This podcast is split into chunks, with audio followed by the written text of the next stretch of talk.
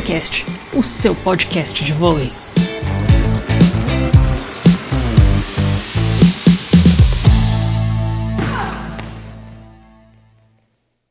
Olá, estamos aqui para mais um episódio do VôleiCast, podcast do Saída de Rede, blog de vôlei do All Sport. Meu nome é Carolina Canossa e eu estou aqui com minha companheira de blog e de podcast, Janaína Faustino, para a 12 edição do nosso programa. Tudo bom, Jana? Oi, pessoal, tudo bem? Tudo bom, Carol?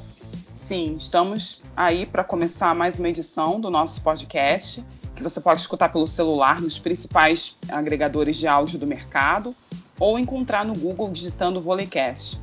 E o tema do nosso bate-papo é, claro, a 26ª edição da Superliga Masculina, que começa no próximo sábado, dia 9 de novembro essa Superliga pré-olímpica, né, que vai ser fundamental para muita gente mostrar serviço ao técnico Renan Dalzotto, da seleção brasileira, de olho em uma vaguinha em Tóquio, né? E também para ele, para ele mesmo, Renan, sanar possíveis dúvidas sobre quem convocar para os jogos, não, Carol? Pois é, uma novidade dessa Superliga 2019-2020 é que os playoffs, ou seja, quartas de final, semifinal e final, vão ser decididos numa série melhor de três, isso tanto no masculino quanto no feminino. No ano passado, o masculino foi melhor de cinco jogos. As finais, isso. inclusive, já tem até dias para acontecer, né? 19 e 24 de abril e 2 de maio de 2020. Isso, assim, batendo já nas portas da, da Olimpíada. Uhum. É, entre os homens, o campeonato vai ter a participação do atual campeão EMS Taubaté Funvic, o SESI SP, que é o vice-campeão, Sada Cruzeiro, Sesc, Sesc RJ, Fiat Minas, Vôlei Renata de Campinas, é, Denk Academy Maringá Vôlei, Vôlei 1 Itapetininga, América Vôlei, Pacaembu Ribeirão Preto, a PAN Plumenau, que foi o vice-campeão da Superliga B, e provavelmente uhum. o Caramaru, que herdou uma vaga que seria do Botafogo, né, Jana? Sim, pois é. É o Botafogo, que todo mundo sabe, né, tradicional clube que fez história no vôlei nacional, foi campeão da Série B em abril, e acabou conquistando acesso à, à Superliga A, né, a, Série A.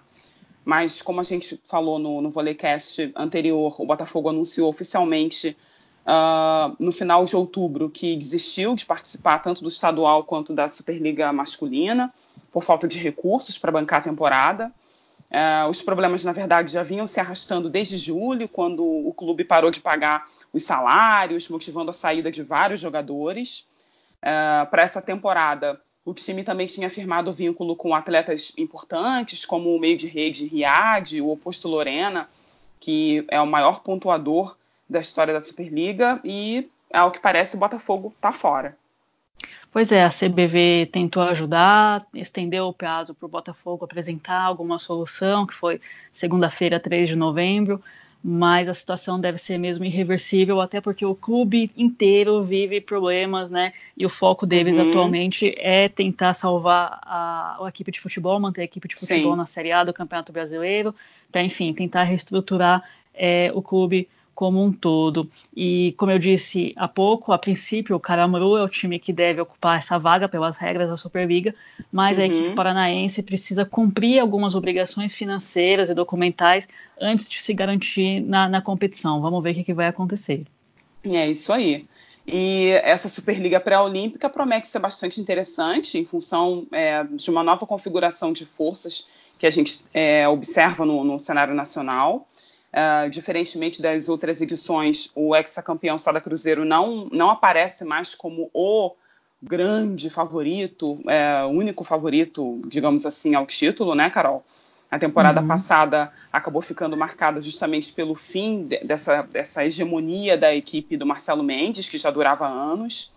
É, com oito finais consecutivas e seis troféus conquistados, durante esse período o Cruzeiro, que já vinha tentando se reestruturar depois da perda de jogadores importantes como o Leal, o Simon e o próprio Uriarte, é, acabou caindo nas semifinais para o Taubaté, do Renan, né, do técnico Renan. Uh, o Taubaté que mais tarde ganharia o campeonato pela primeira vez na sua história, vencendo o SESI.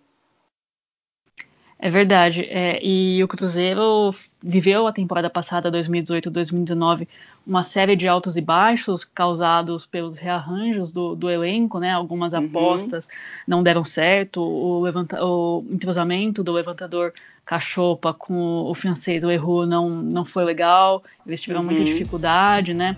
O Taylor Sander, que é estrela, uma estrela da seleção americana, também não conseguiu substituir o Leal à altura. Houve a perda do, do Simon de uma maneira até bastante é, conturbada, polêmica, né? uhum. conturbada, exatamente. E mas esse ano o Cruzeiro promete vir com tudo, né, para tentar recuperar essa supremacia perdida. Então a comissão técnica já investiu, fez questão de investir numa é, boa dupla de ponteiros, né? Dois estrangeiros, que é o, o argentino Conte, que é muito bom jogador, que tá, estava uhum. em Taubaté, né? Brilhou em Taubaté na temporada passada, que foi campeão. É, o Perrinho, o canadense, muito habilidoso, capitão da, da seleção do seu país. E, uhum. inclusive, os dois foram muito bem né, na conquista do Campeonato Mineiro, que foi o décimo troféu estadual consecutivo, dessa vez vitória em cima do Fiat Minas. É isso aí, é, até porque o Felipe, é, ponteiro é, do Cruzeiro, embora seja um jogador símbolo do projeto, é, que exerce uma, uma, liderança muito grande há anos no, no, time, não tem mais aquele mesmo vigor de outros tempos na entrada de rede. E o Rodriguinho, assim, é, embora seja talentoso, ainda precisa de mais experiência e rodagem, é, por enquanto não se mostrou um jogador totalmente confiável para ser titular, né? É, então a contratação dos ponteiros, tanto do, do Conte quanto do, do, do canadense, parece ter sido uma, uma decisão acertada. Uh, já o, o, central Isaac e os opostos Evandro e Luan permanecem no, no, grupo, foram mantidos. O Cruzeiro também anunciou a saída do líbero Serginho, outro atleta bastante importante, emblemático do Cruzeiro né, durante esse tempo. Fazia algum tempo que o Serginho já não vinha tão bem no, no SADA, cometendo algumas falhas no sistema defensivo, por exemplo. Então, para o lugar dele, o time contratou o Luquinha, que fez uma boa temporada no, no vôlei Renata de Campinas. Uh, outra novidade também do Cruzeiro é o Central Otávio, que deixou Taubaté e chegou para ocupar o lugar do Leroux, né, que precisou ser dispensado é, para que o, o, clube pudesse contratar os ponteiros.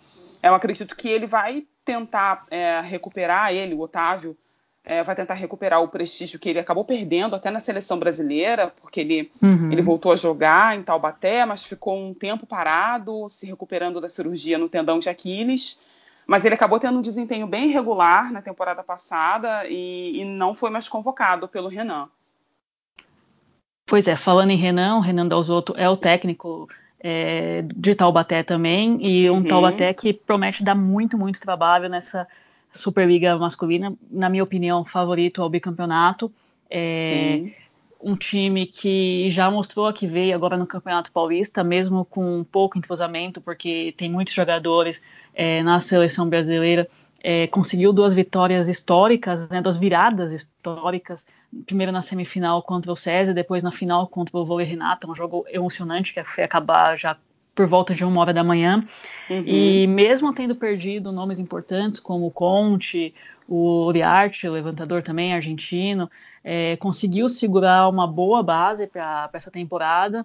Inclusive uhum. o próprio Renan, né, que agora vai poder fazer um trabalho desde o início. Na temporada passada ele começou, ele começou o seu trabalho já no meio da temporada, que foi é, teve o, o Navarras, né, que substituiu que substituiu o Daniel Castellani, que não vinha Sim. muito bem no comando da equipe, ou então uhum. o Renan pegando uma equipe já no meio do campeonato, conseguiu levar o título, imagina agora que tem todo o tempo que ele quer para trabalhar, né?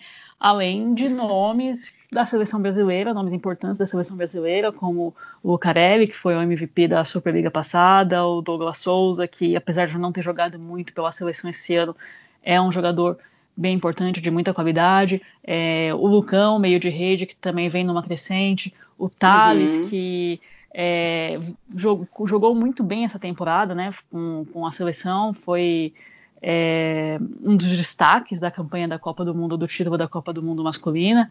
E Sim. nomes que também já tem, são muito consolidados no cenário do vôlei, né? O, o levantador Rafa, o oposto Leandro Vissoto, é, Taubaté vem forte mais uma vez aí.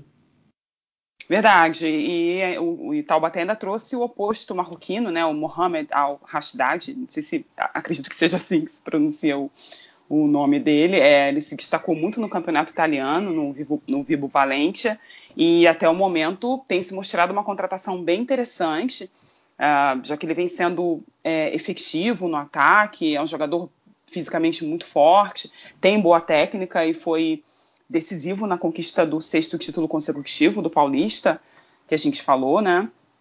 Acredito que, inclusive, é, o Vissoto vai ter que brigar com ele é, pela vaga de titular.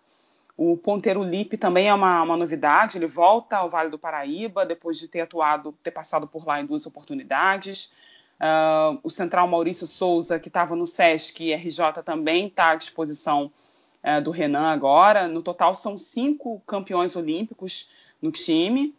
Então, eu acredito que apesar das perdas que teve no mercado, a gente lembra que Taubaté ainda não, não renovou também com o Abuba, que foi um jogador bem importante nas inversões 5-1 com o Uriarte, na campanha uhum. vencedora né, do ano do, da temporada passada.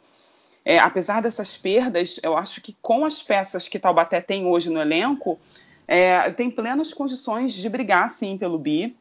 Acredito que nesse momento uh, o time está em um degrau acima do, do Cruzeiro. É, acho que o distanciamento técnico tem sido cada vez menor entre, entre essas grandes equipes. Vamos ver como é que as duas vão se sair na disputa dessa Supercopa, né? A, o evento que abre a temporada é, 2019-2020 masculina é, de clubes, é, a Supercopa que vai ser disputada na próxima quinta-feira, dia 7 de novembro. Saque Viagem, a maior loja de produtos de vôlei do Brasil. Acesse loja.saqueviagem.com.br. E eu também quero falar de uma equipe que andou fazendo grandes investimentos nas últimas temporadas, mas tem ficado devendo, né? Que é o Sesc RJ, que comandado pelo Giovanni Gávio, jogador de uma carreira uhum. brilhante, tanto em clubes quanto na seleção, agora treinador. É, e mesmo com atletas do quilate do campeão olímpico Wallace, que vai permanecer para essa temporada, é, a equipe carioca vem tendo um rendimento bem abaixo do esperado. Especificamente falo da, da temporada 2018 e 2019, mas especificamente ainda da Superliga passada, né, onde chegou a ficar na liderança da competição boa parte da primeira fase, depois uhum. sofreu uma queda muito grande no segundo turno e acabou caindo nas, pelo, diante do, do SESI, né? E para tentar mudar esse cenário, entrar na disputa em condições reais de brigar pelo título, o Sesc RJ investiu em contratações seguindo as adequações diante de uma possível diminuição nos investimentos do sistema S proposta pelo governo federal, uhum. mas mesmo assim é, conseguiu fazer mudanças profundas no elenco na busca desse sonho do primeiro título, né? Começando pelos levantadores. Sim, o Sesc não renovou com o Thiaguinho, que é, foi o titular na temporada passada, e com reserva Everaldo, né?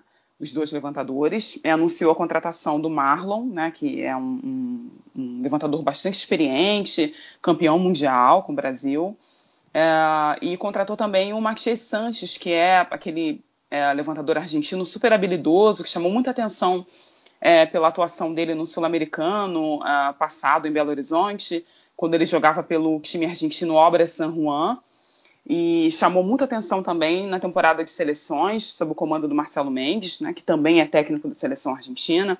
Apesar de muito jovem, ele tem só 23 anos e da baixa estatura para os padrões internacionais.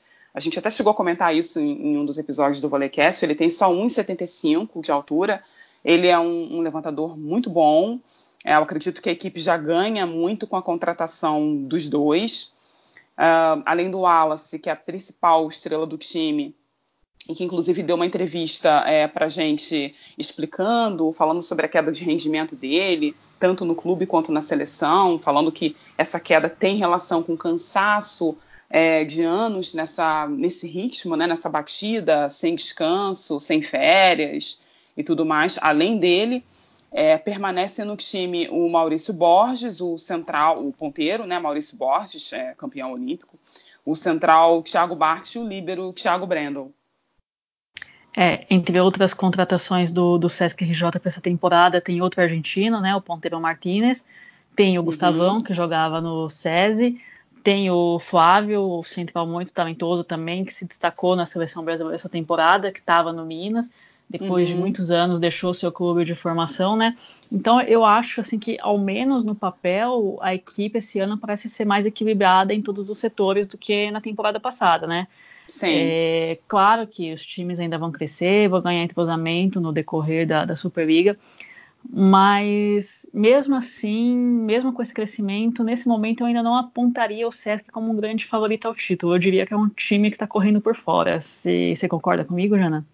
É, é, sim, apesar das, das, boas contratações, tanto dos levantadores e nas, né, por exemplo, do, do, Flávio, que é um central muito bom, as contratações nos outros, nos outros setores, né?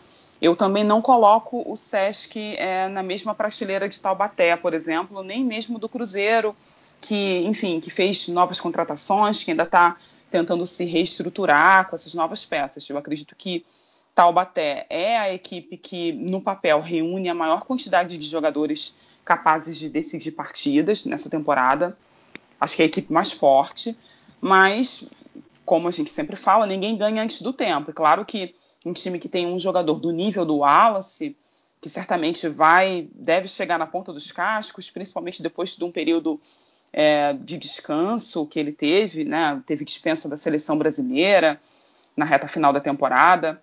Um time que, que tem um jogador como ele não pode ser menosprezado. Mas eu, eu acho que a gente precisa ver como que o Maurício Borges, por exemplo, vai estar fisicamente, a gente precisa ver se o Martinez também vai render tanto na recepção quanto no ataque. É, enfim, eu acredito que a gente precisa observar como que a equipe vai se ajustar ao longo da temporada. Uma situação semelhante, que é, eu acredito que é bastante semelhante ao que vive o SESI hoje, né, Carol? Pois é, pois é. Mesmo com atuações bastante irregulares, o César vem aí de duas temporadas batendo na trave, né? Perdendo, perdeu a final de, da temporada Superliga 2017-2018 para o Cruzeiro, no uhum. 2018 2019 para o Taubaté, é muito bem comandado pelo Rubinho, pelo ex-assistente do Bernardinho na seleção brasileira, mas uhum. dessa vez já não começou a temporada da melhor maneira, né? É, chegou a abrir uma vantagem contra Taubaté na primeira semifinal do Campeonato Paulista, mas daí permitiu uma virada monumental do adversário no jogo de volta em plena Vila Leopoldina, no seu próprio ginásio. Estava uhum. vencendo por 2 a 0 o segundo confronto, mas deixou Taubaté virar e ganhar no tie-break. E aí, na sequência, foi derrotado no Golden Set. Enfim, como todo time do Rubinho, é uma equipe que trabalha muito bem taticamente, muito disciplinada, mas eu acho que o elenco não está no mesmo nível do poderio ofensivo dos adversários. É, pois é. Para essa Superliga, a comissão técnica é, resolveu rejuvenescer, digamos assim, o, o, elenco, dispensou atletas já veteranos, com o oposto Franco, uh, o levantador reserva Evandro e o ponta Russomano. É, o Rubinho apostou em uma mescla de jogadores mais experientes, como é o caso do Murilo, que segue como líbero, é, o, o, William, capitão do time, levantador, é, o ponteiro Lucas Lloyd, do Central Éder, é, com atletas mais jovens, formados nas categorias, ou formados nas categorias de base do SESI. Acho que isso representa, é, esse percentual é, representa 50% do, do elenco. É, entre esses jogadores mais jovens está o Alan, que, enfim, é o oposto, que depois de duas temporadas é, incríveis no próprio SESI foi convocado pela seleção, como a gente sabe, e acabou como a grande revelação do Brasil no ano, né? Foi o melhor jogador na Copa do Mundo. É, o Rubinho aposta também no, no Vitor Birigui, que é um ponteiro muito novo, talentoso, que também chegou a ter uma, uma, uma chance na seleção brasileira na outra temporada, na temporada anterior, foi convocado pelo Renan. É, ele estava emprestado é, no vôlei 1 Tapetininga e voltou à Vila Leopoldina. O Rubinho também aposta no, no, no Barreto, que é um central bem, bem interessante. É, eu acredito que é uma, uma iniciativa é, bastante louvável do SESI de investir em novos valores da base, dando oportunidade para que eles se desenvolvam como jogadores, ganhem rodagem e tudo mais. É ótimo, inclusive, para a seleção brasileira. Mas eu acredito que a questão é, fundamental é, é, que é preciso saber se essas peças, bem ajustadas ao, ao, ao conjunto, né, ao coletivo, bem trabalhadas taticamente, se vão conseguir fazer frente aos principais rivais na temporada. Taubaté, Cruzeiro, o próprio SESC. Uh, eu acredito que seja necessário definir quais são os objetivos e as ambições do SESI na temporada. Sim, é, fazendo uma análise geral, eu diria que essas quatro equipes das quais a gente falou até agora, Sada Cruzeiro, Taubaté, Sesc QJ e SESI, formam o, o Big Four da, da Superliga, né? Dificilmente Sim. o título sai desse quarteto. Mas uhum. tem gente importante correndo por fora, gente aí que se não tomar cuidado vai derrubar um desses quatro grandes. E eu diria que o principal candidato a zebra nessa temporada é o Vôlei Renato, Vôlei Renata, perdão, que fez já um excelente campeonato paulista, vendeu caríssimo a vitória na final para o Taubaté. É, o time do Renan teve que suar muito para vencer a equipe comandada pelo argentino Horácio de Leu, que é auxiliar do Marcelo Mendes, técnico do Sada Cruzeiro. Eles trabalham juntos na seleção argentina. Uhum. É, foi, como a gente já disse, um jogo muito emocionante e o de Leu é, treinou muito bem essa equipe de Campinas, é, que parou nas quartas de final da temporada passada, mas novamente chega com potencial para dar muito trabalho aos grandes na Superliga que está começando agora. Sim, sim. É, a grande contratação do vôlei Renata para essa temporada foi o Renan Buyati, que é um oposto que estava atuando na Turquia. Ele se destacou nas categorias de base, chegou a ser convocado para a seleção brasileira principal, mas nunca se firmou, né, Carol? É, ele nunca, de fato, é, se manteve, ele não conseguiu se manter na seleção brasileira, né? De volta ao Brasil, ele fez um, um campeonato paulista bem consistente, pontuando bastante, chegou a fazer 31 pontos contra Taubaté na final, em casa. É uma aposta bem interessante do Dileu. Outro jogador que vem crescendo muito é o, o Vacari, o Gabriel Vacari, um jogador que também já treinou durante, já passou um tempo com a seleção brasileira, em Saquarema. É um ponteiro muito promissor que demonstra eficiência no ataque, regularidade na recepção. Vamos ver o que, que o Campinas consegue arrumar nessa Superliga. Pois é, e eu acho que também merece um destaque aí como possível zebra, o tradicional Minas Tênis Clube, né, que também tem jogadores com que estiveram na seleção nessa temporada recém-encerrada, o Ibero Mike é o principal deles, mas tem o Felipe Roque, jogador de grande potencial, é, uhum. tem outros jovens promissores, como o Norato, é um time também muito bem treinado pelo Neri Tambeiro, é, é uma equipe para a qual a gente, assim, não, não acredito que pegue pódio, mas é uma equipe a qual a gente a gente e os adversários têm que ficar de olho, né? Então acredito que essas seis equipes que a gente citou até agora é, são a, as grandes forças, né? Os demais times estão é, aí mais para pegar experiência, chegar o, o, máximo, o mais longe possível. É, mas eu acredito que esse é o equilíbrio de forças da Superliga masculina 2019-2020.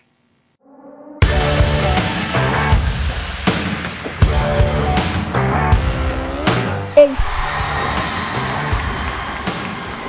E medalha.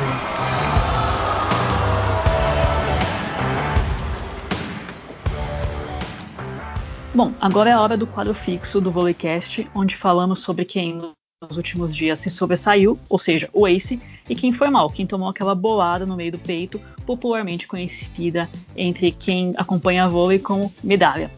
Jana, quem gravou o Ace? Acho que quem gravou o Ace foi o São Paulo Barueri, Carol. O time comandado pelo José Roberto Guimarães, é um time que brilhou no Campeonato Paulista, é, promete dar trabalho na Superliga Feminina. Na disputa da semifinal, é, a equipe foi atropelada pelo SESI Bauru, do Anderson Rodrigues, favorito, até então favorito, na partida de ida. É, mas o time do Zé Roberto protagonizou uma virada histórica é, no jogo de uhum. volta, na panela de pressão, em Bauru venceu o jogo, depois bateu o SESI no Golden Set, conquistou a vaga na decisão, né, vai jogar contra o Osasco, vai decidir contra o Osasco o título. E uh, um time com um time de, de, é, de baixo investimento, com jovens valores, é, com, como a levantadora Juma, a Lorene, que, que foi muito bem na seleção, na temporada de seleção. É, a ponteira Mayra, que foi bem decisiva, nem lembrou aquela jogadora bastante insegura que a gente viu no PAN, com o Brasil em Lima, a Tainara, uh, enfim. E a equipe do SESI era favorita, repleta de atletas super experientes, casos da, da levantadora campeã olímpica Dani Lins, a oposta Zeri Harimova, a Tiffany, né, que é ponta e oposta. Então acredito que o São Paulo merece o ace, foi um jogo espetacular.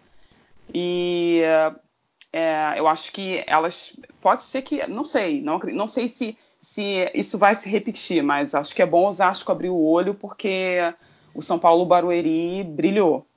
Uhum. E quem que você acha que leva a medalha? Levou a medalha, Carol? Para mim, a medalha essa semana vai bem no, no peito do Itambé Minas, que na disputa da Supercopa Feminina foi atropelado de forma incontestável pelo Dentil Pré Clube na, no jogo único, né? Foi um 3 a 0 uhum. assim, sem chance para a equipe do Nicola Negro. É, aparentemente, o Minas esse ano não contratou tão bem contra o seu principal rival, seu grande rival regional para essa temporada. A, uhum. a Didi, né, Didi McClendon e a Costa, claramente não são jogadoras do mesmo nível da Natália e da Gabi, que eram as ponteiras Sim. da temporada passada. É, a grande contratação esse ano é, foi a Sheila, mas assim, ela vem de três anos sem jogar e por enquanto ela não tá bem. Tanto que quem atuou é. como titular foi a Bruna Norel, que vem de uma cirurgia no coração feita há alguns meses, no início da temporada de seleções, né? Uhum. E do outro lado, assim, não, o time não conseguiu responder a Martinez, que já começou a desequilibrar a favor do Praia, né? Vamos ver como é que vai ser no decorrer da, da temporada. Só lembrando que a gente vai fazer uma análise mais profunda da Superliga Feminina na próxima edição do Volleycast. Bom, pessoal, esse foi mais um podcast dedicado ao vôlei. E além de ouvir os nossos episódios, você também pode nos acompanhar através do blog, onde a gente sempre está trazendo entrevistas interessantes, fazendo análise dos principais acontecimentos da nossa modalidade preferida. Então entra lá no saída de rede.blogosfera.ol.com.br. Repetindo, saída de rede.blogosfera.ol.com.br. É isso aí. Você também pode seguir as nossas redes sociais, como o Facebook, facebook.com o Twitter, que é arroba saída de rede, e o Instagram, onde a gente tá como Volleycast, arroba Volleycast. Um grande beijo a todos e até o próximo programa. Um grande beijo e até lá contamos com vocês nos acompanhando sempre.